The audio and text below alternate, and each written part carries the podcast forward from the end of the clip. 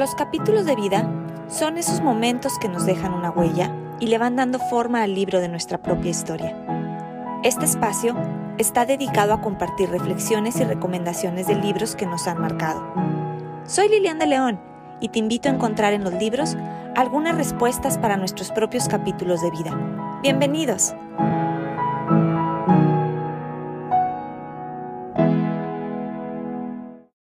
Gracias por acompañarnos a este episodio de Capítulos de Vida. Le quiero agradecer y darle la bienvenida a Adrián Gutiérrez.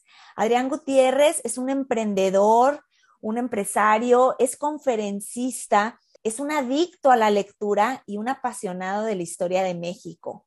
Es autor de cuatro libros, entre ellos 100 cosas que todo mexicano debe de saber, y el libro Cómo ser un mexicano exitoso. Pero hoy les vamos a platicar de su más reciente libro, Cómo ser un latino exitoso en Estados Unidos. Bienvenido, Adrián. Muchísimas gracias por aceptar esta invitación. De veras me siento muy feliz de poder compartir este momento contigo. Muchísimas gracias, Lilian, y encantado de estar contigo y de hablar de libros, que es algo que me gusta mucho. Entonces, por dónde empezamos, por dónde seguimos y cómo terminamos. Perfecto, Adrián. Pues, ¿qué te parece si nos platicas un poquito más quién es Adrián Gutiérrez? Porque de veras, como diríamos, eres un estuche de monerías, Adrián. O sea, sabes muchas cosas, has aprendido muchas cosas. Bueno, eres hasta baterista, te gusta hasta la música, apasionado del fútbol. Platícanos quién es Adrián Gutiérrez y en qué capítulo de tu vida te encuentras. Soy una persona que ha vivido muchas cosas. Este, a veces el estuche de monerías se oye muy bonito, pero dentro del estuche de monerías hay cosas muy fuertes, hay cosas muy padres. Pero para vivir cosas interesantes y cosas excepcionales hay que vivir la vida. Y creo que me ha tocado eh, por diversas circunstancias, algunas no que yo lo haya decidido, este, vivir mucho tipo de situaciones. Ahorita que dijiste que hasta baterista eras, qué contraste que crecí en un ambiente charro taurino, con caballos, con botas, y acabé siendo rockero de pelo largo y pantalón roto. O sea, así de, de contraste está, está mi vida, que, que, fue en la época de, de, de, mi adolescencia, hasta los 20, 21 años seguí tocando en una banda de heavy metal, y también después cómo me convierto en empresario y cómo después me convierto en escritor. Este, entonces la vida alcanza a mis 43 años para hacer de todo. Y espero me alcance para poder hacer dentro de los 30, 40 años que me queden de vida muchas, muchas, muchas, muchas cosas más, porque para mí la vida es para eso, para vivirla.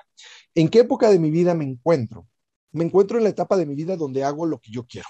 Hubo una etapa de mi vida donde tenía que construir eh, una carrera, convertirme en un profesional, este, y que no disfrutaba mucho. Es, es una realidad. Eh, la vida del empresario sí me gusta, me gustan las ventas, me gustan los negocios, pero también es muy, muy, muy demandante. Y yo me acuerdo mucho cuando di una, una conferencia en mi universidad en el ITESO, que alguien dijo, oye, ¿por qué no te dedicaste a hacer las dos cosas? ¿Por qué no te dedicaste a hacer libros y conferencista y a seguir siendo empresario? Y yo me acuerdo que una maestra, que fue, fue mi maestra y que era quien me había invitado a la conferencia, dijo, ¿puedo contestar la pregunta? Le dije, sí, adelante. Y dice, mira, hace 10 años, si hubieras visto a Adrián, eh, parecía más viejo de lo que parece el día de hoy. Tenía sobrepeso, tenía cara de cansado, estaba siempre estresado y pues sí, le iba muy bien económicamente y tenía un negocio que crecía todos los días, pero el tener un negocio es, es demandante en tu vida. Y el día de hoy se ve contento, se ve feliz, se ve joven, se ve en forma, sacrificó un poco lo económico por su bienestar. Y sí, tienen toda la razón. Eh, yo era un, empresario muy exitoso y, no me arrepiento de haber cambiado de profesión. Y espero un día eh, igualar las ganancias que tenía yo como, como empresario a las que estoy teniendo como escritor y como conferencista. ¿Voy por buen camino? Sí, sí, voy por buen camino. La diferencia es que ahora disfruto mucho, pero mucho, mucho, mucho lo que hago. Eh, esa es la gran diferencia. Entonces, lamentablemente, la pandemia pues detuvo lo que yo soy, que soy una persona que da conferencias con un público enfrente. Entonces, desde marzo del año pasado, que, se cancelaron todas las, conferencias de marzo, yo, yo iba a estar en, en, Querétaro, en un evento muy grande de Seguros Monterrey, después de ahí iba a viajar a la Ciudad de México y de la Ciudad de México iba a Puerto Vallarta y de repente se cancela todo.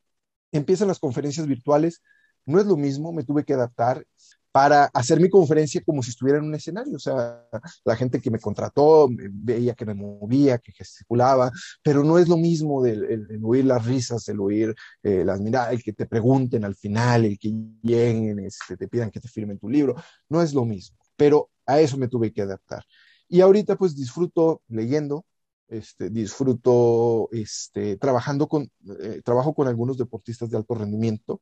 Eh, tengo muchos chicos que están en college en Estados Unidos que trabajan conmigo en esta parte de la fortaleza mental y de las creencias mexicanas, del, planteamiento de objetivos. Este, me encanta este, escribir y las conferencias que vayan saliendo. O sea, el, domingo pasado tuve la, la fortuna de dar un taller de negociación para 50 personas con cubrebocas, pero cuando menos ya estamos en esa parte. Es cansado, sí es cansado, pero esa, en esa etapa de mi vida estoy. Qué gusto escuchar que estás disfrutando de lo que haces, porque muchas veces somos educados para cumplir objetivos, como decías en un principio, eh, económicos, para cumplir objetivos de logros sociales, pero nos olvidamos de los logros personales, de los logros internos, de lo que nos mueve, de lo que es nuestra vocación, por así llamarlo, el poder transmitir la pasión de lo que nuestro corazón siente. Y creo que lo que nos estás transmitiendo ahorita es eso, ¿no? El que disfrutas platicar con la gente, eh, compartir los conocimientos que tienes y a su vez ayudar a otras personas, aún con este reto de la pandemia que te ha detenido, pero que estoy segura que te ha abierto otros caminos y te está dejando otro aprendizaje que se va a juntar con, con esas experiencias que luego vas a poder compartir con otros. Entonces, qué gusto escuchar a, a personas así como tú que están disfrutando tanto lo que hacen, Adrián. Decías ahorita que estás aprovechando para leer, sé que eres un adicto a la lectura. Lo demuestras con todo el conocimiento que tienes, amas la historia de México, amas la historia universal. ¿Qué importancia tiene para ti la lectura en tu vida?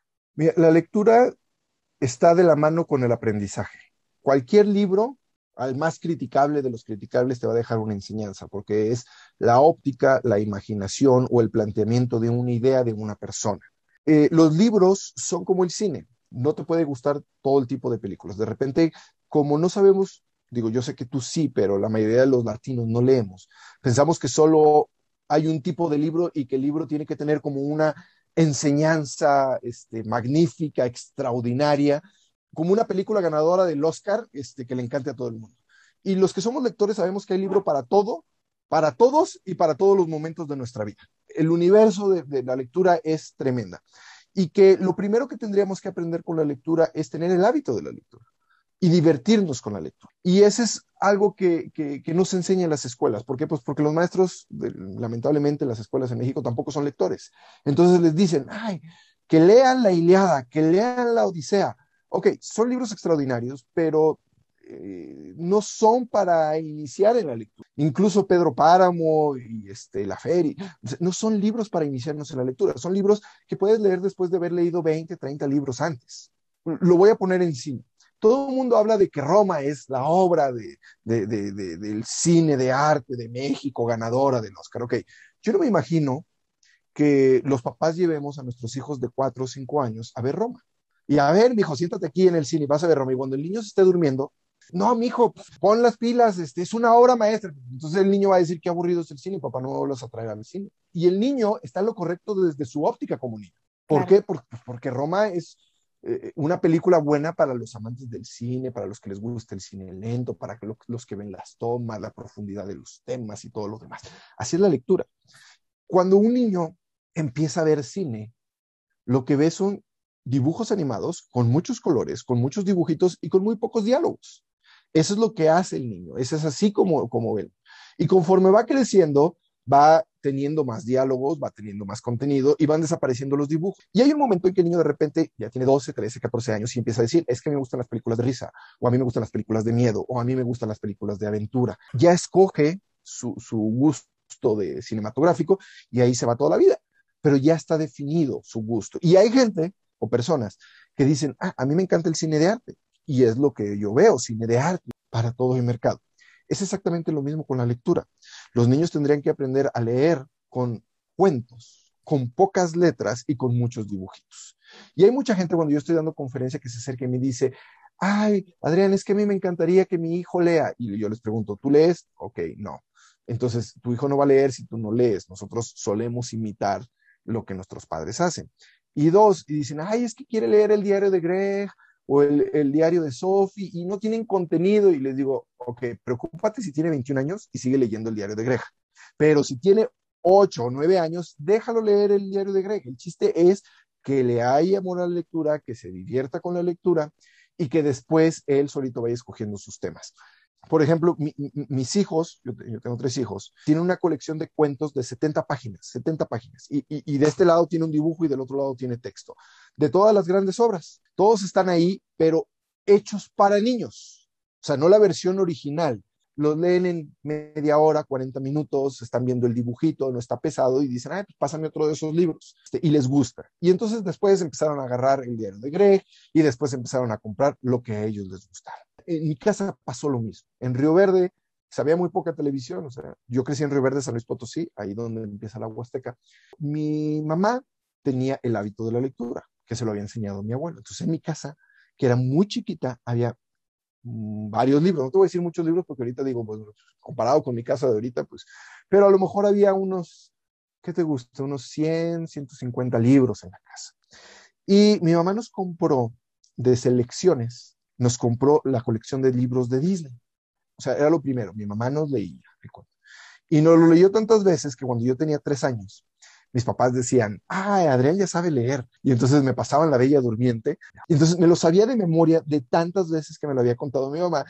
Después, cuando ya tenía como 8, 9, 10 años, mi mamá tenía el libro de Mafalda 10, que mi papá se lo había regalado cuando se casaron, se lo compró en el aeropuerto, y entonces empecé a leer Mafalda. Y, y, es leer, sí es leer, tiene textos. Y me divertían los, los, textos de Mafalda, y cuando me acabé el Mafalda 10, empecé a agarrar librito por librito de los de mi mamá, y hasta el día de hoy soy un fanático de Kino.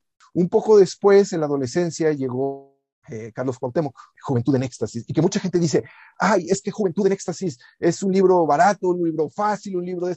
Primero escríbelo tú y luego vemos. Y dos, este, pues para gente que no tiene el hábito de la lectura, que es su primer libro, su segundo libro, y para adolescentes de la época mía, no, Juventud en Éxtasis, Volar sobre el Pantano, e, era no, vamos a leerlo y a ver qué dice y a ver qué pasa. Fue un primer iniciador en, mi adolescencia, en mi secundaria, finales de mi secundaria, principios de mi prepa, para continuar con la lectura. Después llegó este Paulo Coelho, también son lecturas fáciles y que son lecturas sencillas y leí todos los de Paulo Coelho. De hecho, este, a la gente que nos está escuchando, eh, Liliana y yo nos estamos viendo. Tengo libros firmados por Paulo Coelho. Se fila en una fil durante dos o tres horas para que me firmara dos de mis libros. Yo traía todos, pero te decía, no, nada más dos libros por persona. Entonces me firmó dos de mis libros, Brida, El demonio y la señorita Pri, 11 minutos. Eh, son lecturas sencillas que después me llevaron a Isabel Allende. Entonces, Isabel Allende fue mi siguiente autora, o sea, al final de la universidad, me acuerdo haber leído La Casa de los Espíritus, Hija de la Fortuna, Retrato en Sepia, que es una trilogía que recomiendo mucho, La Ciudad de las Bestias, El Reino del Dragón de Oro, El Bosque de los Pigmeos, leí Mi País Inventado, este, Paula, o sea, casi todos los leí, pero de repente voy pasando, voy pasando a otras lecturas. Y en diferentes etapas de mi vida he tenido que aprender otras cosas. O sea, eh, hubo un, tiempo en que leía mucho sobre política, hubo otro tiempo que leía mucho sobre mercadotecnia, hubo un tiempo que leía mucho sobre el éxito porque yo tenía que escribir sobre el éxito y quería escribir sobre el éxito. Los libros de, superación personal, este, de motivación, es un, libro que, casi no compro yo y que he leído muchos pero siempre me han regalado libros en el momento exacto que, lo, que lo necesitaba. yo me acuerdo cuando me divorcié, mi mamá me regaló Todo pasa y esto también pasará de Marta Alicia Chávez, también este, consejos para padres divorciados. Siempre me los han regalado, siempre me los han regalado. Y siempre que los leo, digo, ah, sí, necesitaba recordar esto. Y entonces, de las cosas que más me gusta es la novela histórica. Este, disfruto mucho eh, la novela histórica, eh, disfruto mucho eh, investigaciones narradas para que todos entendamos, porque también hay mucha gente que tiene mucho conocimiento y que cree que mientras más difícil y que mientras menos gente lo entienda, más intelectual es, y yo estoy en contra de eso. Yo creo que si tenemos conocimiento, tenemos que hacerlo en un idioma que la mayoría de las personas entiendan, porque el conocimiento es para compartirlo, no para unos cuantos. Entonces disfruto mucho a Malcolm Gladwell, que es uno de mis, mis autores favoritos sobre investigaciones. Esa es la lectura para mí. La lectura para mí es, es un placer. Eh, primero hay que tener el hábito de la lectura y después de, tener el hábito de lectura yo me divierto leyendo. Fíjate que cuando comentabas de cómo comienzan los jóvenes y el tipo de libros o lecturas que les debemos de acercar a los niños y a los jóvenes. Y comparto contigo esa idea. Si les ponemos cosas muy difíciles o que no fomenten la motivación en ellos, pierden el interés, ¿sí? Cualquier aprendizaje tiene que comenzar con interés. En mi opinión muy personal, habrá personas que crean o, o me digan, Liliana, estás en un error, creo que no hay libros malos. Yo creo que cada quien puede definir cuál libro es, fue bueno para ti y cuál libro no fue bueno para ti. Y como dices, el que uno te lleve a otro, a otro. Ahorita que comentabas, me hiciste recordar eh, mis épocas de, también de secundaria, de prepa con esos libros. Y es real, te van llevando a otros. Recuerdo también el boom de Harry Potter. Todos esos libros hicieron a los niños en esa época comenzar el hábito de la lectura y ahorita que ya son adultos, son grandes lectores. Hubo un boom que tuvo una secuencia, porque después de Harry Potter apareció Narnia. Entonces, los acababan Harry Potter y, seguían con Narnia, que también tenía libros. Y de repente apareció El Señor de los Anillos. Entonces, cuando ellos ya estaban en secundaria, que, El Señor de los Anillos es un poco más eh, avanzado. Yo digo que no hay libros buenos ni malos, pero hay libros que son para eh, eh, gente que está empezando y gente que, ya tiene el hábito de la lectura. Por ejemplo, yo El Señor de los Anillos no lo recomiendo para alguien que diga, ah, es que quiero empezar a leer, ¿qué me recomiendas? No leo, no, no leas El Señor de los Anillos, es muy cansado y, no te va a gustar. entonces, pero ya después de haber leído Harry Potter, después de haber leído Narnia, y puedes seguir con El Señor de los Anillos, sí, adelante, sigue. Es como que hubo una, una secuela de, de, de, libros que, que los fueron enganchando lo que pasó ahora con los Juegos del Hambre qué bueno que les gusta, qué bueno que los enganchen y qué, bueno que después busques otro tipo de libros. Entonces, esa fue como, como la secuencia. Hablando de educación en México, yo me acuerdo, eh, mi hijo el más chico tiene siete años, tenían un programa de lectura desde kinder. Entre todos los papás comprábamos eh, un libro que ellos no lo sugerían y que ese libro se iba cada semana a la casa del niño y el papá se lo leía. Y de repente entró la SEP y dijo, no, no pueden escoger los libros o esto. Yo te voy a decir qué libros van a leer. Y yo me di cuenta cómo el interés de mi hijo se fue perdiendo en, en, en, la lectura y yo de repente leía el libro y decía, sí, esto no es interesante para el niño. Entonces es lo mismo que puede pasar en la lectura, o sea, les ponemos malos libros a los niños, libros que, que no los atrapen y ya, ya perdimos una generación. Totalmente de acuerdo con eso. Y yo creo que como adultos también nos sucede cuando no se creció con el hábito y queremos comenzar, si queremos empezar con 100 años de soledad de García Márquez, por más que sea premio Nobel, pues es un libro muy complicado para alguien que no tiene el hábito de la lectura, ¿no? Entonces... De Gabriel García Márquez empiecen con memorias de mis amigas. De tus amigas.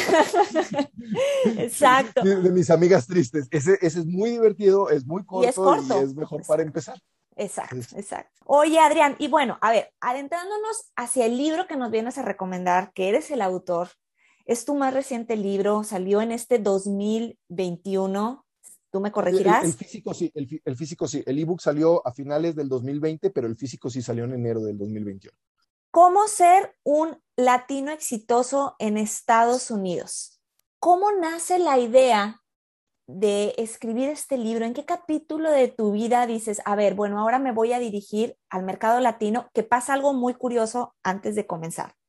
Yo soy mexicana, yo vivo en Estados Unidos. Llego acá a Estados Unidos y nos unen a todos en un mismo grupo, seas mexicano, seas guatemalteco, todos ya somos latinos, pero ¿por qué viene este interés de escribir este libro, siendo tú mexicano que actualmente vives en México? Yo escribo cómo ser un mexicano exitoso y llego a un capítulo donde tengo que contestar la pregunta de si en México el problema de la educación es falta de oportunidades o es cultural mi hipótesis era que era cultural. O sea, los mexicanos crecemos sin darle valor a la educación, sin darle valor a la escuela, sin darle valor a tener una licenciatura, una ingeniería y por lo tanto sin darle valor a la lectura y a todo lo que sea aprendizaje. Yo creo que para los mexicanos o la mayoría de los mexicanos es un trámite que hay que cumplir y que mientras más fácil se pase y con más facilidades, pues más rápido termino ya con eso. Mucha gente decía, es que es falta de oportunidades, es que no hay universidades en todos lados, no hay cupo para todos y hay muchos mexicanos que quieren tener esas oportunidades, pero que no pueden. Entonces dije, ok, voy a probarlo. Y dije, ¿cómo puedo probar? Pues hay cerca de 28 millones de mexicanos o mexicoamericanos en Estados Unidos, de los cuales 18 millones ya tienen arreglada su situación migratoria o ya nacieron en Estados Unidos, o sea, son hijos de mexicanos o nietos de mexicanos que ya este, son americanos, pero que siguen teniendo raíces latinas y por eso siguen considerados latinos. Y yo considero eh, dentro de mi mercado, el que yo investigué, el que todavía habla español, porque ya hay una tercera generación que ya no habla español, o sea, dice, ah, mi abuelo habla español, pero yo ya no hablo español y este, como ya no estoy tan conectado con mi abuelo que llegó, pues yo ya soy latino, pero soy estadounidense. Yo, yo cuento hasta el que todavía habla español, el que todavía viaja a México porque su abuelita todavía vive en México y sus parientes en México, a este se lo cuento. Y en un país de primer mundo que tiene este, facilidades para la educación, facilidades, eh, mejores salarios y todo eso, ¿qué pasa con nosotros los latinos? Pues resulta que tenemos el mismo promedio de estudios del que tenemos en México. Los que ya tienen la nacionalidad, porque el que se fue de México para Estados Unidos tiene promedio de estudios de sexto de primaria. Ese es el promedio del que dejó México y que se fue a Estados Unidos, sexto de primaria. Yo lo digo en el libro y lo digo en cómo ser un latino exitoso. Este, a ellos lo que mínimo que les podemos pedir es que aprendan el idioma. O sea, si ya estoy acá, porque se crean microméxicos donde yo no salgo de mi entorno porque trabajo en un barrio mexicano, mi empresa es mexicana, mis amigos son mexicanos, este, mi esposa o con quien vivo acá son mexicanos, entonces yo hablo español todo el tiempo que vivo en Estados Unidos y no me salgo de mi micro México o de micro Latinoamérica o de mi micro Honduras o de mi micro Venezuela.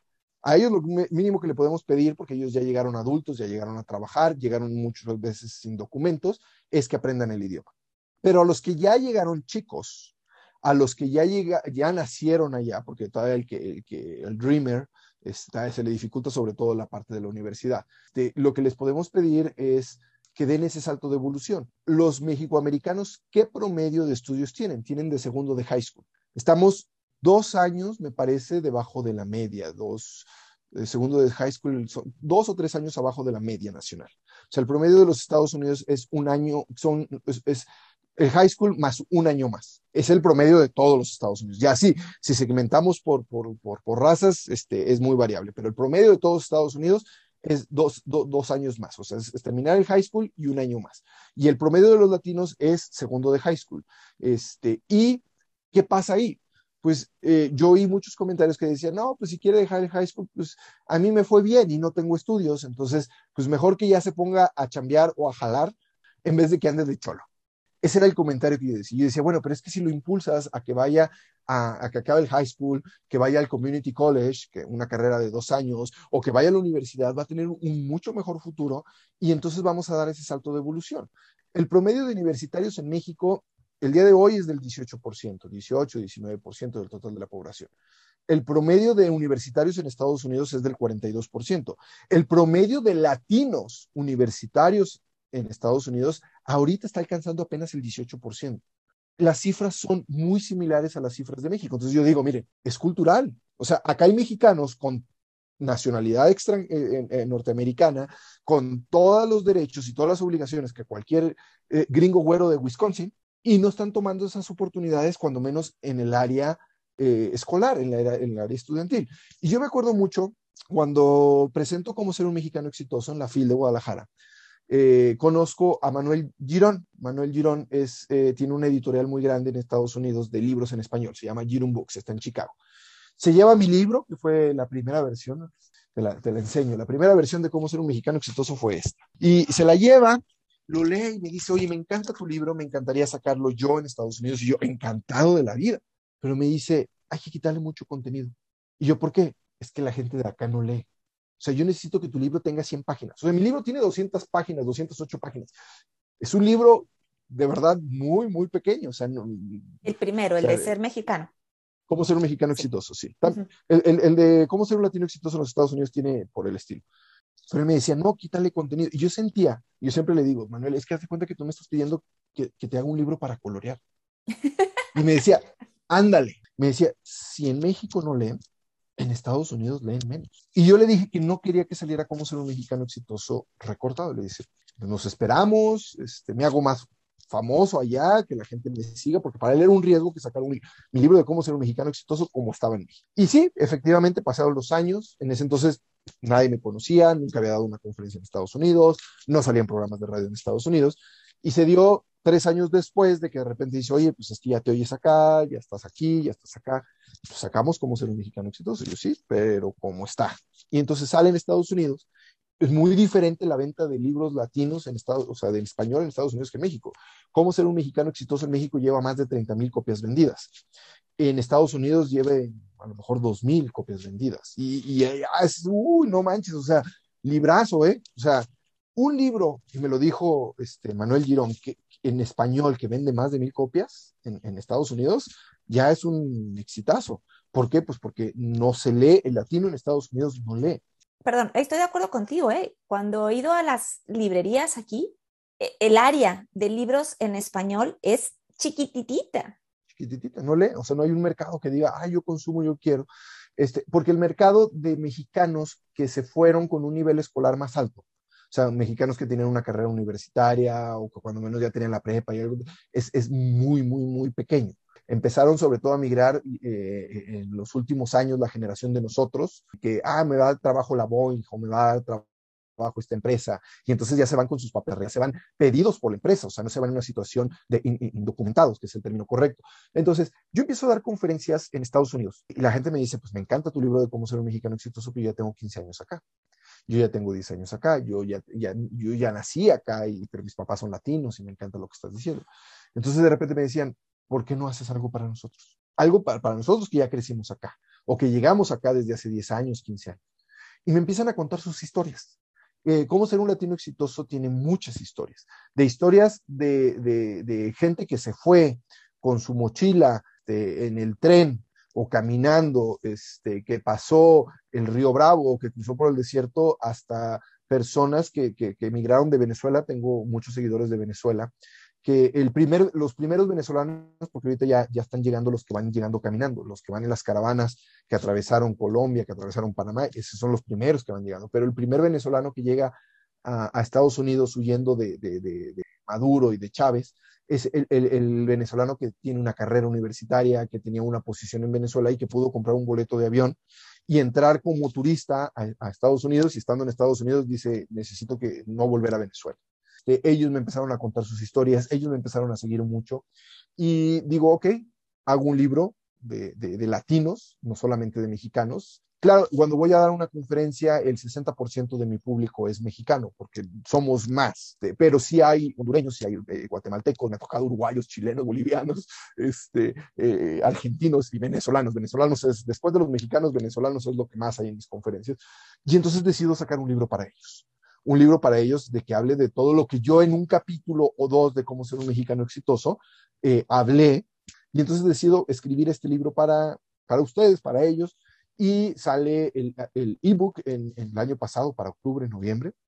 Incluso me animo a hacer el audiolibro. Es el único de mis libros que está en audiolibro porque mucha gente me escribía y me decía, oye, es que yo oigo más audiolibro en mi carro, en el trabajo, o, mucha gente de Tijuana me decía, cuando yo cruzo las dos horas que voy a estar para cruzar la línea, este, estoy oyendo audiolibros. Entonces, es el único de mis libros que está en audiolibro y realmente las ganancias de mis libros en, en Estados Unidos no, son muchas. Y el que la gente me escribe y me dice, si tienes razón por ti, voy a aprender a hablar inglés. O sea, me han llegado mensajes de gente que lee mi libro y dice, decidí aprender a hablar inglés. Tengo cinco años en Estados Unidos y por leer tu libro voy a aprender inglés. O decidí este, acabar el high school. O decidí meterme a, aprender electricidad o de plomero o, o, este, belleza, este, cortar el cabello, pero tengo que hacer algo más. Este, hay algunas ciudades donde hay culminación de los estudios básicos en español. Si no has acabado la secundaria o la prepa, hay algunas ciudades donde puedes ir a acabar la secundaria y la prepa en español, para que ya cuando menos tengas una revalidación de, de, equivalente al high school. Me metí mucho al sistema universitario, me metí mucho con los Dreamers, a hablar con Dreamers,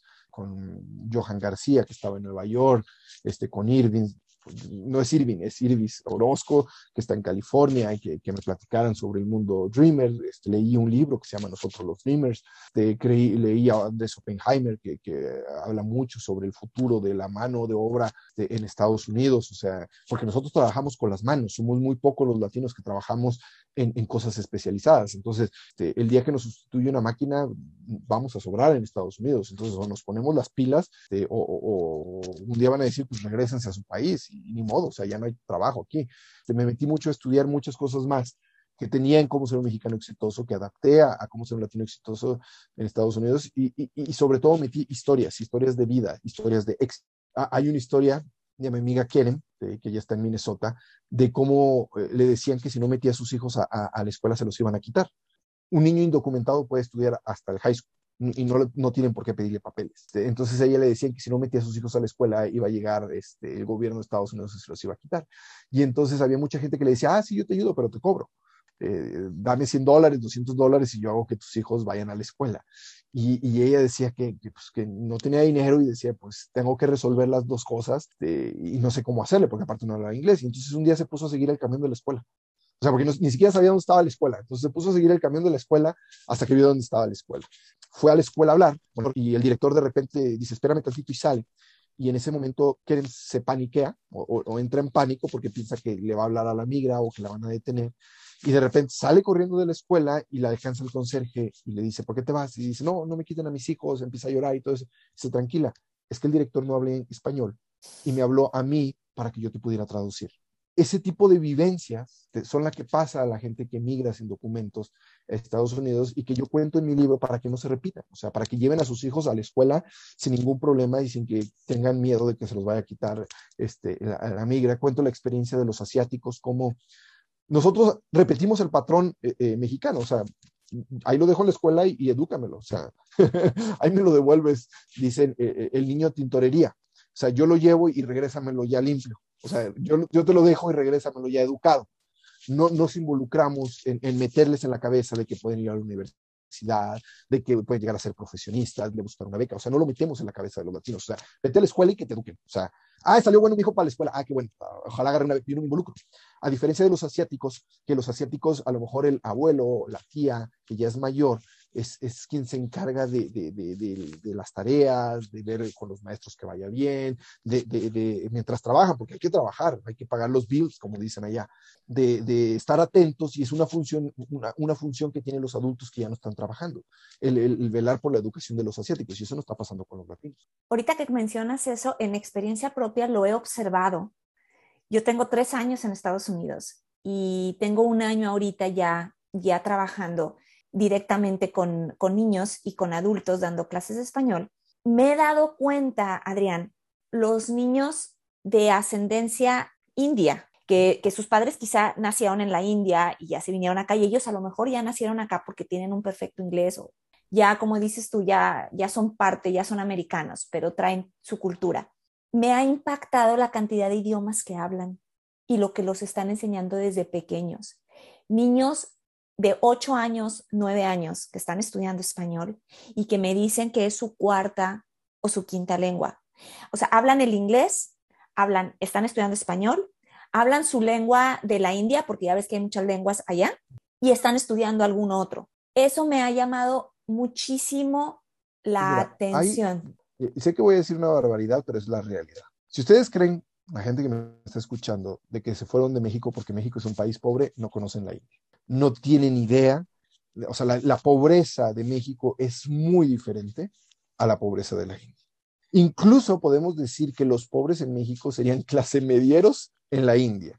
Entonces, ellos saben que regresar a la India, ellos saben que volver a ese mundo, vamos a decir, el latino mexicano, su sueño es regresar a México o sea, siempre la nostalgia de yo ir a México, yo me voy a comprar una casita ahí en México, voy a construir esto y yo me quiero ir a vivir a México. O sea, cuando ya acabe mi vida laboral, yo quiero regresar a México. El hindú no. O sea, a mí no me regresas a la India por nada de este mundo, porque las situaciones son completamente diferentes. En la India sí podemos ver en las grandes ciudades gente viviendo, no, no uno o dos, comunidades completas viviendo abajo de los puentes comunidades completas viviendo en la calle, comunidades, o sea, así como lo ven en, la película de Quisiera ser, millonario.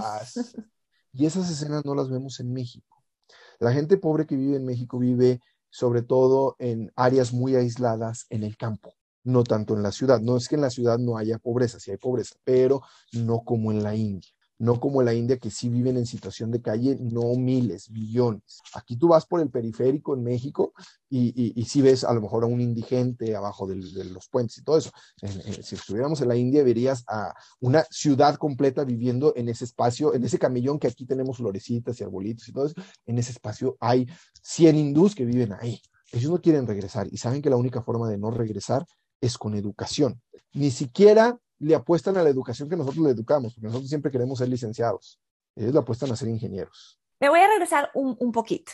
¿Cómo ser un latino exitoso? Vamos a definir lo que es ser exitoso o qué espera un latino al decir la palabra exitoso.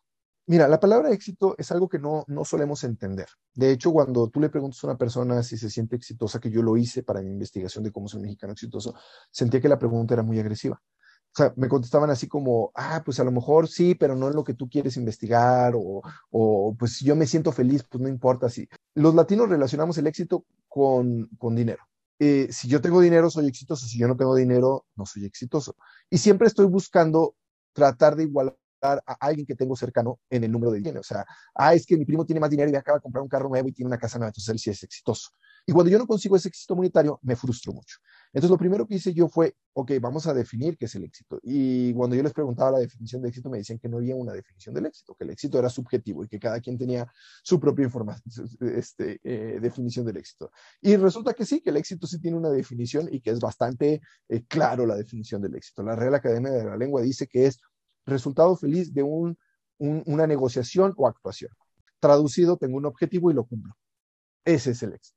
Tengo que tener un objetivo y tengo que concluir con ese éxito, con ese objetivo satisfactoriamente. Ahora, yo empiezo a escarbarle más y les digo, bueno, es que hay una diferencia entre tener éxito y ser exitoso. Éxito, todo el mundo hemos tenido éxito, porque todos hemos tenido un objetivo y lo hemos cumplido. Pero las personas exitosas inmediatamente se ponen otro nuevo objetivo y otro nuevo objetivo y otro nuevo objetivo. Y respecto a los latinos, yo siempre les digo, ok, tenían un objetivo enorme, cruzar eh, la frontera de indocumentados, llegar a Estados Unidos, adaptarse, conseguir trabajo y llegar a tener una estabilidad económica. Pero ya que consiguen el vivir mejor de lo como que vivían en México, ahí se detiene todo. Ahí se acabó la historia. Entonces les digo, tuvieron éxito, pero no están teniendo éxito, porque no dicen, ok, yo ya llegué acá, pero quiero que mi hijo vaya a la universidad. Este, y quiero que mis nietos tengan un doctorado, o, ya estoy acá y quiero poner un negocio, o yo mismo voy a, estudiar o voy a, arreglar, voy a arreglar mi situación migratoria. O sea, ¿cuánta gente ya tiene todos los requisitos para arreglar su situación migratoria y, por miedo a, que los fichen o que les digan que no, o, o porque no aprendido a hablar inglés, no lo hacen? Esa es la diferencia entre una persona que tiene éxito y, una persona exitosa. Claro que los latinos tenemos en nuestro ADN el éxito, claro que tenemos el, éxito en, el ADN. O sea, cuando yo hablo de los latinos en Estados Unidos, pues las historias para llegar a Estados Unidos y los primeros meses en Estados Unidos son este, superior a un entrenamiento militar, les digo, o sea, ni, los SEALs, ni los Boina Verde, este, ni los Marines pasan por todo lo que ustedes pasaron. Pero, ¿qué van a hacer después de esto? O sea, la pregunta que yo siempre les hago es, ¿qué sigue? Solamente conformarnos con vivir mejor de lo que vivíamos en México? No. O sea, ahí es donde entro yo y decirles, ok, vamos despertando y vamos evolucionando. ¿Hasta dónde nos va a alcanzar? No tengo la menor idea, pero vamos a seguir creciendo, vamos siguiendo ser exitosos. Entonces, el éxito es la felicidad, el éxito y la felicidad van completamente por eh, caminos distintos. Yo tengo que ser feliz mientras planeo, mientras ejecuto y si obtengo o no lo que estaba buscando. Entonces, no tengo que tener éxito para ser feliz. Puedo ser feliz mientras esté caminando. Puedo ser feliz mientras mi objetivo sea otro. Mi objetivo tal vez sea la trascendencia, mi objetivo tal vez sea ayudar a otro. Yo tengo que ser feliz. Entonces, hay muchas cosas que confundimos. Y el éxito, pues nunca es el final del camino, sino un, escalón rumbo a mi siguiente conquista. Y mi definición final fue, el éxito para mí, y es el que pongo en mis libros, es ser hoy mejor que ayer y mañana mejor que hoy en lo que yo decida hacer. ¿Contra quién compito? Contra mí mismo. Y cuando retrocedo, porque la vida no es perfecta, eh, tener la capacidad de recuperar los pasos perdidos. Esa es mi definición del éxito.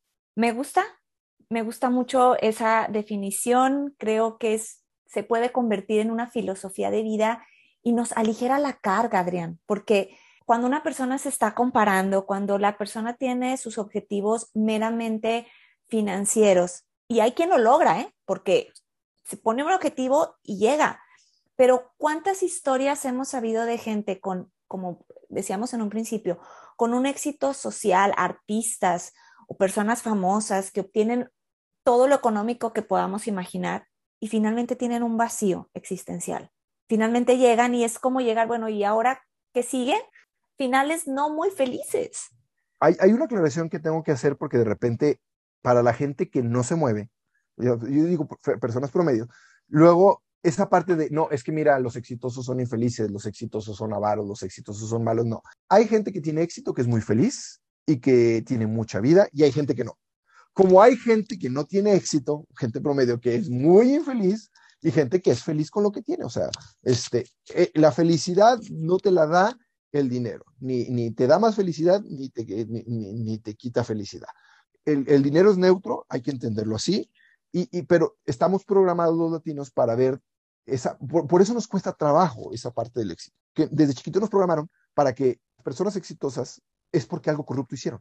Yo siempre uso el, ejercicio en mi conferencia y está en mi libro de, Río Verde y de Lerdo, de que, ah, mira, Adrián le está yendo muy bien, Adrián le está yendo re bien con sus libros y con sus conferencias, mira, ya compró una casa nueva, ya trae un carro nuevo, y que siempre dice alguien, no, no, no, yo sé la verdadera historia. Mira, Adrián es agricultor orgánico de productos para el glaucoma. O sea, Adrián sí hizo narco, nomás es la finta lo de los libros y Adrián es, es, la finta lo de las conferencias, pero no, Adrián anda en malos pasos. O la idea era de, de su amigo Ponchito y, y, se la robó y entonces, o sea, hizo algo corrupto para, para, para salir adelante. O es que ya era rico, él era de los ricos, de, como dirían el lerdo, de los ricotototos del lerdo. Entonces, ah, pues su papá le paga todo y entonces pues no trabaja y entonces anda con los libros. O se casó con una rica.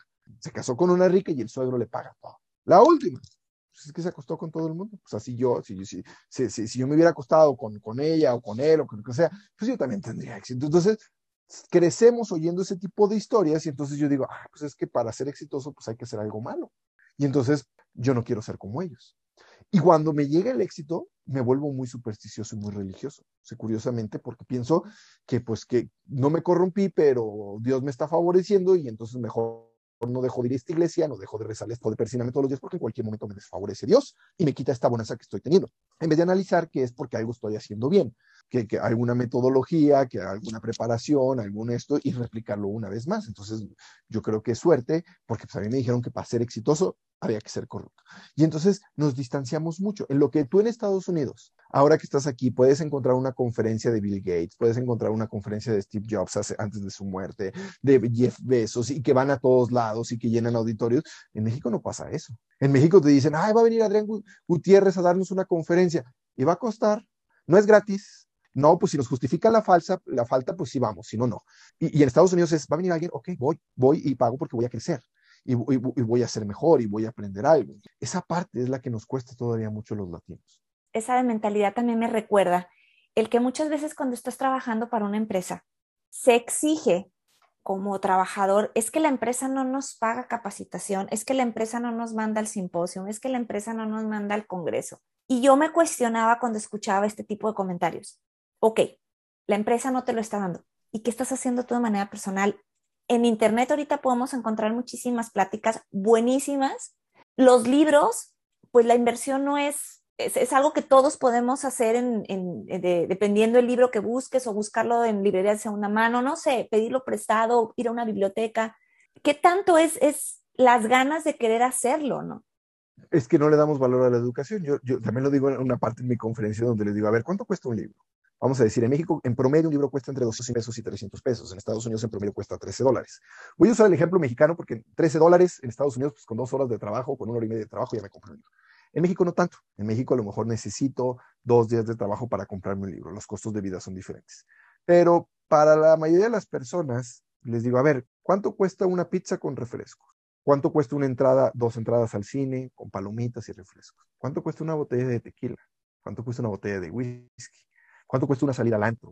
Pues no me digas que es caro un libro cuando la misma cantidad de lo que cuesta un libro te lo gastas cada fin de semana en alcohol o en cervezas. De hecho, tengo la estadística. En México creo que se gastan, no me hagas mucho caso si son 27 mil pesos o 87 mil pesos, pero vamos poniéndole el bajo para no exagerar. Está en uno de mis libros. 27 mil pesos al año en fiestas. Eso es lo que gasta un mexicano al año en divertirse, en promedio. Si agarráramos 1.500 pesos para comprar libros, leíamos un libro al mes. La cosa es que hay prioridades cuando a ti te dejan un libro que te cuesta 250 pesos, dices, no, hombre, qué caro, no manches. Pero si te dicen que una de Bucanas te la van a dejar en 250 pesos, te dices, ay, qué barato, hay que comprarla porque está de oferta. Sin embargo, yo siempre les digo, si un libro lo compras y lo lees tú, te costó 250. Pero si lo lee alguien más en tu casa, el libro ya costó 125. Si lo leyeron cuatro, ya costó 75 pesos. Entonces, ese es el valor del libro. Y el libro lo puedes seguir utilizando, prestando, regalando. Y les digo, ok, ¿no tienen dinero? ¿De verdad no tienen dinero? ¿Quieren leer? Compren un libro júntense con seis amigos, doce amigos y compren un libro que no hayan leído, o sea, que, los doce no hayan leído. Compren ese libro y cámbienselo cada mes, cámbienselo cada mes. Y entonces por, por el precio del libro vas a leer dos. Pretextos no hay, lo que pasa es que en nuestra cultura no está el valor de la educación. No está el que mientras más estudie, más voy a ganar. Si quieres que me capacite, híjole, qué flojera, pero voy. Y dos, págala tú y que sean horas de trabajo, porque no me vas a poner horas extras. Entonces, así pensamos los latinos yo siempre les digo, la fórmula del éxito es bien sencilla, porque me dicen, no, Adrián, ¿cómo, ¿cómo sé si estoy en el éxito, si estoy bien o si lo voy a lograr? Suma lo que gastaste en libros, más lo que gastaste en talleres, este, eh, conferencias, este, y divídelo entre dos y ya está tu numerito, o sea, que tú pagaste. Entonces, si tu numerito está chiquito, pues ahí ya sabes qué tanto vas para el éxito. Antes de, de ir cerrando, ayer escuché una frase en una capacitación justamente y platicaba el conferencista que le decían, porque si el trabajo era muy similar, en la empresa unos estaban teniendo mucho éxito y otros no? Y le decía, bueno, es que, ¿qué estoy haciendo mal? Si, se supone que hacemos lo mismo y tú ya llegaste muy alto y yo no, ¿qué estoy haciendo mal? Y que le dice, no es que estés haciendo las cosas mal. Lo que pasa es que no estás haciendo lo que sabes hacer bien. Muchos muchos de los latinos, cuando entramos a una empresa, primero estamos pidiendo trabajo. Ya que nos contrataron, hacemos lo suficiente para que no nos corran, pero tampoco me voy a meter para que mi jefe se haga millonario. O sea, esa frase la he oído. O sea, si vengo a trabajar, hago lo que me piden, pero tampoco voy a hacer mucho para que mi jefe se haga millonario. O sea, yo me mato trabajando y él se hace millonario. Esa es una, una manera muy, muy, muy latina de, de, de, de, ¿cómo se dice?, de trabajar y de pensar. O sea, yo hago lo suficiente para que no me corran, pero no me voy a morir aquí en este trabajo. Cuando alguien empieza a hacer las cosas bien, yo no les digo, no tienen que trabajar horas extras y decir, no, no me las paguen, no, no, no, así está bien. No, no, no, no. Con que hagas lo que tienes que hacer, cuando lo tienes que hacer, y muy bien. Y si puedes dar un extra dentro de ese tiempo, dalo, o sea, dentro de las ocho horas que te contrate, en ese momento vas a ascender solito sobre los que solo están haciendo las cosas por cumplir. ¿Quiénes ascienden? Pues los que tienen otro tipo de mentalidad. Yo me acuerdo cuando yo estaba en Chicago, en el 1998, iba al centro de Chicago el día que tenía libre. Yo trabajé en Chicago para pagar mis estudios universitarios. Este, cuando la gente dice, ay, es que son bien caros los estudios universitarios y no se puede, yo tuve beca, tuve crédito y aparte los veranos me iba con, con un amigo a trabajar a Chicago, tal cual, o sea, en una, como un súper muy chiquito, nos pagaban 5 dólares la hora y trabajamos 10, 10 horas al día y así pagué parte de mi matrícula este, en el ITESO, porque es una universidad cara. Y yo me acuerdo que cuando íbamos en el, en el, día que teníamos libre, íbamos al centro de Chicago a turistear, los latinos los veías platicando y, y a los güeros, como ellos les decían, los veías leyendo de repente iban en, el tren y iban leyendo. Cuando tú vas a la playa, claro que el güero va a divertirse y a echarse sus, chelas y como les digo, el código cultural del, estadounidense es tomar para hacer locuras. Pero en la cruda, en la alberca, en el mar, los ves, sí, con su cerveza, pero también traen un libro, están leyendo. Al mexicano no lo ves con el libro, ahí lo ves con la cerveza, lo ves con la diversión, sin libro los ves en el aeropuerto leyendo. O sea, hay momentos, no es que tengas que estar leyendo todo el tiempo. O sea, si lees 10 páginas en el aeropuerto, otras 30 páginas en el vuelo, 10 páginas mientras estás tomando el sol, estás aprovechando el tiempo. O sea, no es que, ay, me tengo que sentar a leer dos horas, ¿no? Ahí lo traes y lo vas leyendo. Y eso es lo que nos falta a los latinos. Y eso es lo que estoy tratando de hacer con el latino que ni siquiera habla inglés y que está en sexto de primaria hasta el latino profesionista. O sea, es cómo le hacemos para evolucionar como latinos cómo para empezar a trabajar con la cabeza y no con las manos, cómo le hacemos para que nuestros hijos vayan a las universidades y se gradúen. Ese es, el mensaje del libro, este es el objetivo del libro. Y que le quede mensaje desde, que se fue indocumentado, que no habla inglés, hasta los profesionistas. Pues se ve un libro muy interesante, como tú lo comentas, un libro fácil de leer por lo que estoy viendo, es un libro práctico con historias reales de, de éxito, con experiencias, cómo ser un latino exitoso en Estados Unidos. Lo tuve que comprar, este, lo tuve que comprar yo porque en México no se vende, entonces lo compré en Amazon de Estados Unidos porque es, y, lo mandé a la dirección de un, un amigo que, que, venía para a Guadalajara y él me lo trajo porque solo está en Estados Unidos, o sea, no pasó por una imprenta mexicana, o sea, yo mandé el archivo allá a Chicago, se imprimió en Chicago, salió, está distribuido por Gideon Books y yo compré un ejemplar para que me llegara a México. Si quieren este libro, si lo quieren conseguir, en la descripción de este episodio va a estar directamente el link como nos está ahorita comentando eh, Adrián, para Amazon de Estados Unidos que puedan ustedes comprar el libro, tenerlo en sus manos y creo que va a ser información de mucha utilidad. Ya nos está diciendo Adrián, él escribe de una manera práctica, no va a poner palabras que no conozcamos, palabras o un lenguaje muy alto, difícil de entender, va a ser una lectura muy práctica y que les va a dejar un mensaje muy positivo y sobre todo cómo empezar a, a cambiar esa mentalidad porque las habilidades las tenemos, las oportunidades las tenemos. El chiste es saber aprovecharlas. Para las personas que están en México, que nos escuchan en México, pueden buscar el libro de cómo ser un mexicano exitoso. El de 100 cosas que todo mexicano debe de saber y el de padres divorciados. De hecho, Padres divorciados, cómo ser un mexicano exitoso y cómo ser un latino exitoso en los Estados Unidos están en físico en Estados Unidos y en ebook. Y 100 cosas que todo mexicano debe saber en Estados Unidos solo está en ebook. 100 cosas que todo mexicano debe saber, padre divorciado y cómo ser un mexicano exitoso en México está en físico, en cualquier librería, en Amazon también, y también está en ebook. Y el único que está en audiolibro en Estados Unidos es el de cómo ser un latino exitoso en los Estados Unidos. Perfecto, pues ya están escuchando aquí Adrián. Cuéntanos dónde te pueden seguir, dónde te pueden encontrar, Adrián. Cuéntanos tus redes. Mi, fanpage, que para que le sigan muchas personas, si pronto esté allá en Estados Unidos, este, es cómo ser un mexicano exitoso, es mi fanpage. Y en Instagram, Adrián Gutiérrez Ávila. Y me gustaría regalarles ebooks a la gente que escuche eh, este programa. Este, vayan a mi Instagram, Adrián Gutiérrez Ávila, síganme. Y a las primeras personas, cinco primeras personas que me digan, yo te escuché con Lilian de León, yo les regalo ebooks de cómo ser un latino exitoso en los Estados Unidos o de eh, cómo ser un mexicano exitoso si viven en México. O sea, si viven en México y me dicen, ah, yo te escuché en México, este, yo quiero cómo ser un mexicano exitoso o yo quiero ser, cómo ser un latino exitoso en los Estados Unidos. Ya lo saben, entonces el chiste es seguir a Adrián en su Instagram y decirlo que escucharon, lo escucharon aquí en capítulos de vida. Adrián, de veras que regalazo, de veras muchísimas gracias por darnos esta oportunidad de conocer tus libros. Y pues ya saben, se ve un muy buen libro para que ustedes lo lean o igual si quieren hacer algún regalo, recuerden que regalar un libro siempre va a ser una muy buena opción. Adrián, ¿con qué te gustaría cerrar esta plática? Pues muchísimas gracias por la invitación. Este, me parece muy eh, aplaudible el esfuerzo que estás haciendo porque la comunidad latina lea, este, se capacite, se eduque y este, explótenme, siempre les digo, explótenme. Estoy a sus órdenes.